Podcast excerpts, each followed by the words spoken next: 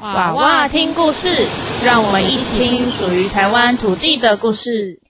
大家好，我们是山海川故事人，采集属于台湾土地的故事。欢迎收听娃娃听故事，我是阿纪，我是呼雅。这一集我们要来讲布农族树木运动会的故事。其实这个故事不止一个说法，我们在不同部落听到的和书上看到的都有一些小小的不一样。这次我们要来说的是我们在部落里面听到老人家跟我们说的故事。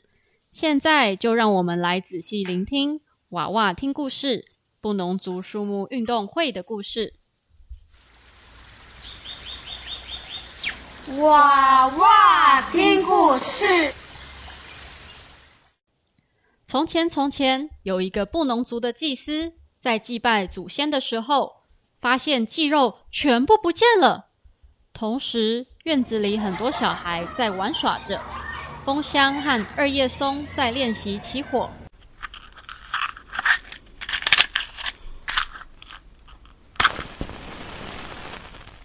嘿嘿嘿，风香，你看，又是我先把火升起来的。快木和玉山元博在比脚力啊！玉山元博，看我的厉害，看我今天一定要把你推倒。茄东和石茱萸在玩树皮打陀螺的游戏，哈哈！石茱萸，你看我的陀螺这次转的比你还要久。祭司看见院子里的孩子们，认为是孩子们偷吃掉猎物的肉，于是他把孩子们都叫了过来。有人刚刚把我祭拜的肉吃掉了吗？不是我，不是我，是他，是他，是他，是他，不是我，不是我。没有人承认，没关系。你们来比赛跑步，谁跑步流的汗最多，就是吃掉我猎物最多的人。小孩们听到祭司的话之后，就开始跑了起来。结果石柱玉还没开始跑，就承认偷吃了肉。对不起，我吃太饱了，我跑不动了。看看你身上流的汗。就像苦练的油脂，就是你偷吃肉。过没多久，茄东也跑不动了，啊，好喘，口好渴哦。哦，那里有一条溪，我要过去喝水。不管了，先休息一下好了。于是，祭司发现茄东也偷吃肉，难怪茄东才跑一下就口渴，就是你偷吃肉。下一个是二叶松，他跑到峭壁旁边停了下来。快木看了，哈哈大笑，哈哈哈！二叶松，你太胖，跑不动了啦！快木再往前跑了一段，然后回头和风香说：“风香，你该回头了。你看看我跟玉山元博，你跟我们长得不一样，再往上跑的话会很冷哦，你会受不了的。”风箱想想也是，只好停了下来。眼看只剩下快木和玉山元博，快木又嘲笑玉山元博：“玉山元博，你这个矮冬瓜，跑不快！”还在努力的玉山元博，头也不抬，低头一直跑跑跑。快木跑到快要半山腰，也停了下来。哈，我还不是跑赢快木，还笑我是矮冬瓜。玉山元博终于跑到山顶，还比出耶的姿势。耶！看来我是第一名。从此以后，这些孩子就停留在溪边和山上，变成了一棵棵的树。但故事还没结束，他们开始想：嗯，变成树之后要做些什么呢？嗯，我跑到最高的地方要做什么呢？虽然我是第一名，但是我对布农族人好像没有什么用诶。山顶上风很大，玉山元博吹久也感冒了，身体感染了，长出白白的结晶。嗯，这个白白的结晶吃起来咸咸的，是盐巴呢。这样山枪和水鹿就会来啃我的树皮，这样布农族人就有猎物了。胖胖的二叶松也开始为布农族人想了又想。嗯，我身上有很多油脂，不然你们布农族人就砍我的脚当柴烧吧，我很容易起火哦。快木看他们都有用处，也在想自己可以怎么帮忙呢？我长得又高又壮，那就用我的身体盖房子吧。就这样，布农族人都能善用这些树木，在山上生活着。哇哇，想一想，真是一个可爱的故事。孩子们跑完步都变成大树了，而且小孩子的名字就是树木的名字。对呀，可能小朋友对于某些树木还不太熟悉，没有关系，晚点我们会再说明。现在要先请小朋友来回答。哇哇，想一想，第一个想一想，我们要来问小朋友，请问从山脚下到山上，你还记得谁跑得最快，和谁跑得最慢吗？小朋友，你想起来了吗？我记得最慢，连跑都没有跑的是石茱萸。跑最远到山顶上的是玉山圆柏。再来一个问题，你知道祭司是怎么发现哪一位小朋友偷吃肉的吗？嗯，这个问题就留给小朋友和大人一起讨论讨论喽。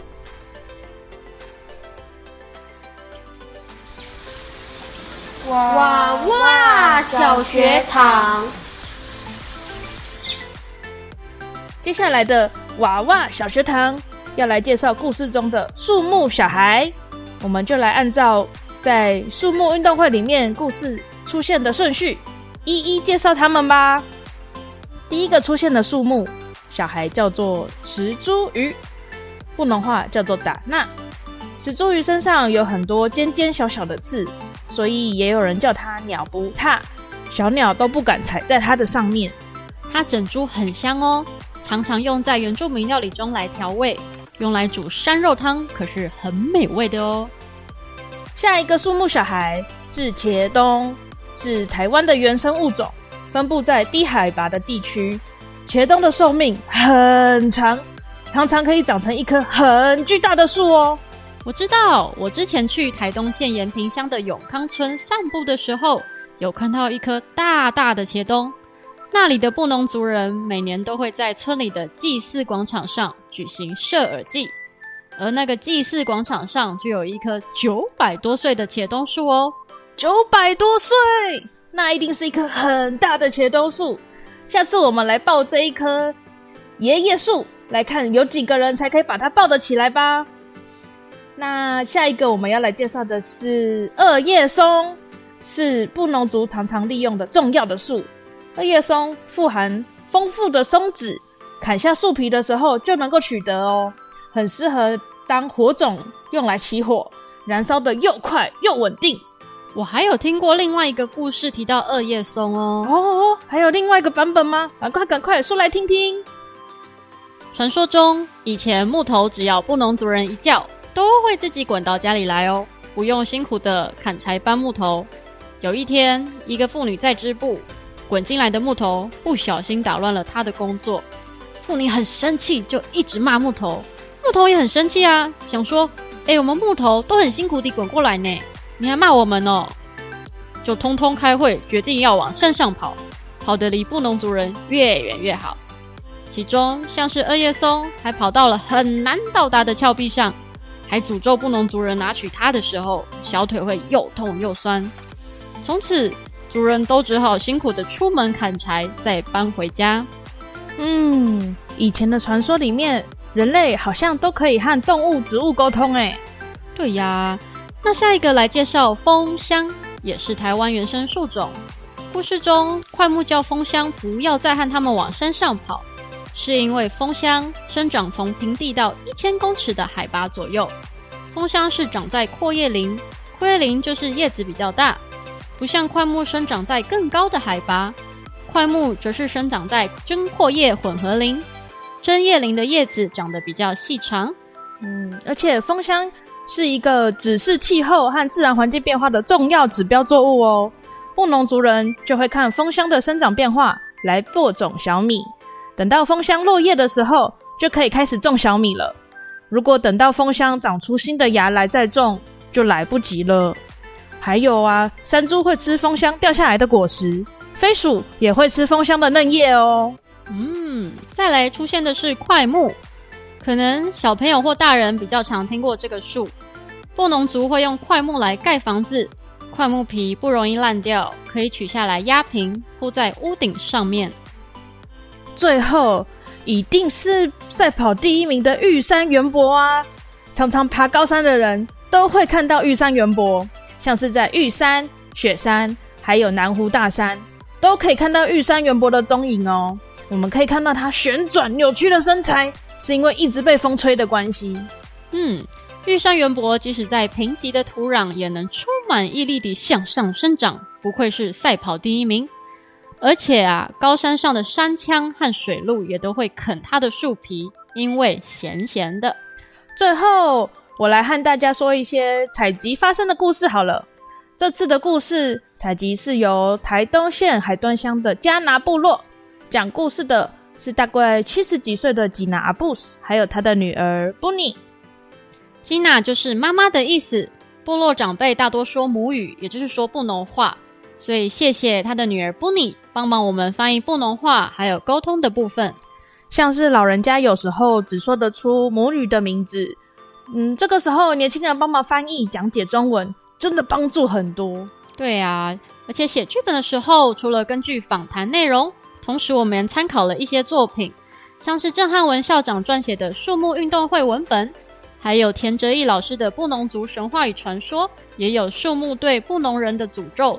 这则故事传说，还有关于娃娃小学堂里面，也是参考了台东县桃园国小出版的布农族植物文化。感谢前辈师长们用心的整理，才能有丰富的资料让我们参考还有比对。嗯，感谢大家耐心听了这么多关于布农族的故事与小知识，希望大家喜欢。哎哎哎，最近台东发生了好大的地震，你们家还好吗？还好还好。虽然有些部落的路断掉，但也都修好了，平安平安。最近我在部落里啊，也听到了教会师母的分享，她在不同的时间和地点，也都听到布农族的长辈不约而同的说出一样的话。他们说啊，我们的祖先会和土地说“多多嘎，多多嘎”，也就是慢慢来的意思，希望土地不要生气。发泄情绪要慢慢的。嗯，我也有在池上的客家阿妈那边听到他们说，地震就是地牛翻身，大牛换肩。嗯，希望地震带来的灾情能够慢慢复原，平安就是福。嗯，有机会也欢迎大家来到美丽的台东走走，不只是美丽的东海岸，还有被群山环绕的山线。也有很多值得拜访的部落哦，下次不妨就到布农族的地盘延平乡和海堆乡走走吧。我们今天娃娃听故事的部分就到这里喽，期待下一集，我们一起用布农话向大家说谢谢，然后再见吧。乌尼娜，拜拜。